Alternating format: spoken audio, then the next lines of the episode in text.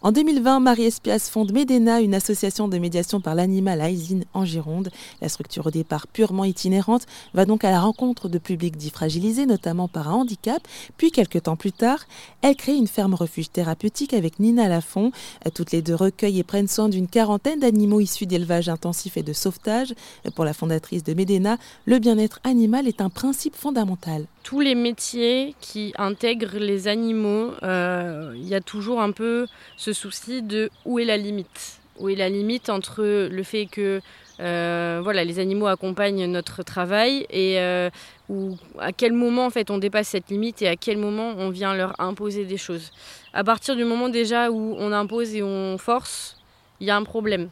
Euh, et, ça a été une grande crainte pour moi et, euh, aussi pour Nina quand elle m'a rejoint de, toujours se remettre en question et savoir où était la limite. Euh, est-ce que ben, en médiation par l'animal, on n'utilise pas les animaux c'est, une image parfois un peu, un peu négative que, ben, que le secteur de la protection animale peut se faire de notre métier. Euh, et, en fait, euh, de notre regard, déjà, ben, on connaît nos animaux par cœur, hein, puisqu'aujourd'hui, on est deux à être euh, en permanence sur la ferme 7 jours sur 7.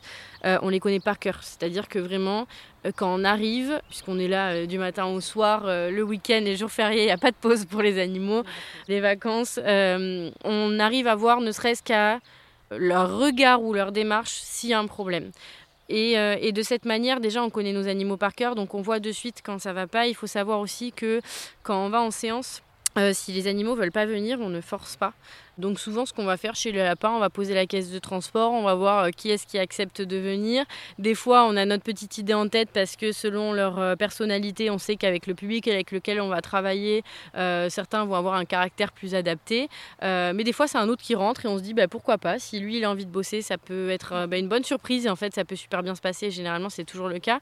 Et puis, les voisins doivent nous prendre un peu pour des folles, mais on parle tout le temps aux animaux, donc on leur explique, on va dire allez, aujourd'hui, on va voir nos petites mamies on leur explique que là, ben, on va avoir des enfants, ça va être chouette, on va faire ça. Euh, euh, donc on, leur parle beaucoup de, ce qu'on fait. Euh, et nous, on est convaincus qu'ils le, comprennent à leur manière.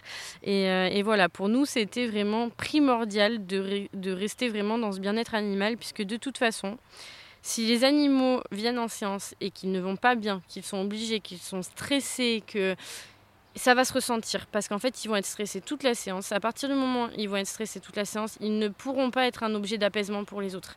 Euh, c'est comme nous en tant qu'humains. Hein. Si on a une personne qui est hyper tendue à côté de nous, au bout d'un moment, bah, en fait, on est complètement tendu.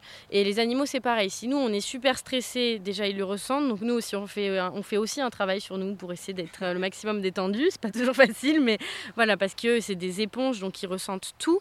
Et, également, à l'inverse, bah, si les animaux sont stressés, ça ne fonctionnera pas. Donc euh, donc c'est là où pour nous c'est super important et c'est pour ça aussi que qu'à la ferme on a fait en sorte qu'ils aient des espaces de vie euh, les plus spacieux et agréables possibles. C'est pour ça on a on créé euh, donc des espaces pour les nacs donc les poules, lapins, cochons d'Inde, les pigeons, des, des, des, grands enclos de 80 mètres carrés par espèce qui sont des enclos de 2 mètres de haut avec des filets sur le dessus qui sont entièrement sécurisés parce que ces enclos aujourd'hui nous permettent par exemple si on s'absente la journée pour aller en séance de les laisser tout le temps en liberté, qu'ils puissent se dégourdir les pattes, on fait un maximum d'enrichissement, vraiment on, fait en sorte qu'ils aient la meilleure vie possible, qu'ils soient le mieux dans leurs pattes et, surtout après euh, la vie euh, pour certains qu'ils ont vécu avant c'est hyper important.